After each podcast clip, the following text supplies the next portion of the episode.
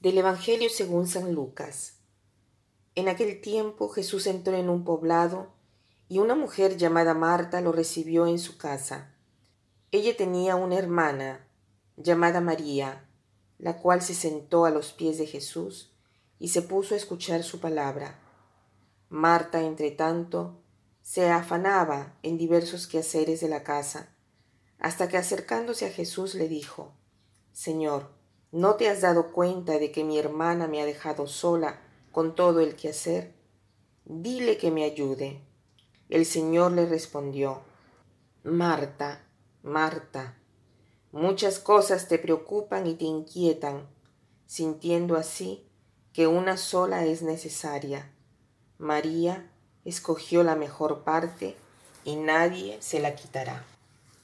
Este pasaje es muy famoso es el de las dos hermanas Marta y María, hermanas de Lázaro, muy amigos de Jesús. Y Jesús va a visitar a esta familia, los visitaba frecuentemente. Y Marta era muy, em, era una persona muy extrovertida, ¿no? que incluso le reclama a Jesús.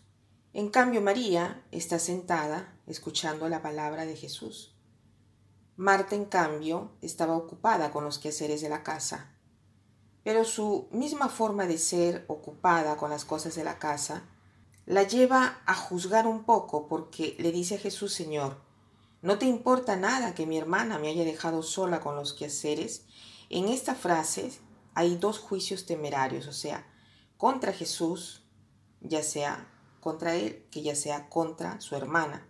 En primer lugar, le alza la voz a Jesús y le dice, no te importa nada que Em, me haya dejado sola mi hermana.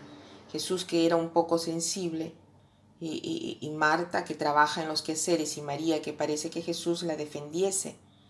El segundo juicio es contra la hermana. La hermana, ¿no? Dice, ¿no? Es una egoísta que no hace nada y que la ha dejado sola a servir. Dile que me ayude. No solo juzga, sino que le dice a Jesús lo que tiene que hacer. Pero el Señor le responde, Marta, Marta, tú te afanas, te agitas, te inquietas por cosas que valen poco. El Señor no le llama la atención porque hace las cosas, al contrario, es algo propio de ella. Y no nos olvidemos que será Santa, Santa Marta, justamente hoy celebramos su fiesta. O sea, hay esperanza también para todos nosotros. Aunque era así, que juzgaba y era un poco orgullosa, ¿no? Pero sin embargo se convirtió en santa. Es posible que por esta experiencia ella supo comprender y reconocer su error. Y tenía también pero cosas positivas porque darse cuenta de la prontitud por servir y darse cuenta de lo que tenía que hacer seguramente es un punto a su favor.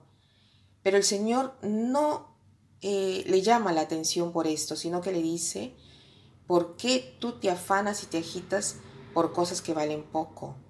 Cuando nosotros tenemos una agitación, una preocupación, em, una inquietud, ¿qué cosa hacemos? Nos volvemos soberbios, malgeniados, arrogantes y agresivos. Esta agresividad nos lleva a hablar mal de los demás, tratamos de, de hacernos ver nosotros, pero el Señor nos llama a lo que es esencial. Dice, María ha escogido la mejor parte, que no le será quitada. No dice que María ha escogido lo que tenía que escoger y basta, sino que dice la mejor parte, o sea que Jesús deja espacio incluso a la parte de Marta, porque dice la parte mejor. Quiere decir que todavía no es todo lo que se tiene que elegir. Ha elegido la parte mejor, pero todavía se debe elegir la parte del servicio. Por eso Marta es animada por Jesús a sentarse a escuchar. Con eso no quiere decir que tiene que renunciar a servir a Jesús, sino que tiene que tener presente una jerarquía de valores donde no sea preocupada, agitada, afanosa, inquieta y por consecuencia agresiva. Y para terminar quiero citar una frase de Madre Teresa de Calcuta que dice así, si juzgas las personas, no tendrás tiempo para amarlas. Si juzgas las personas, no tendrás tiempo para amarlas.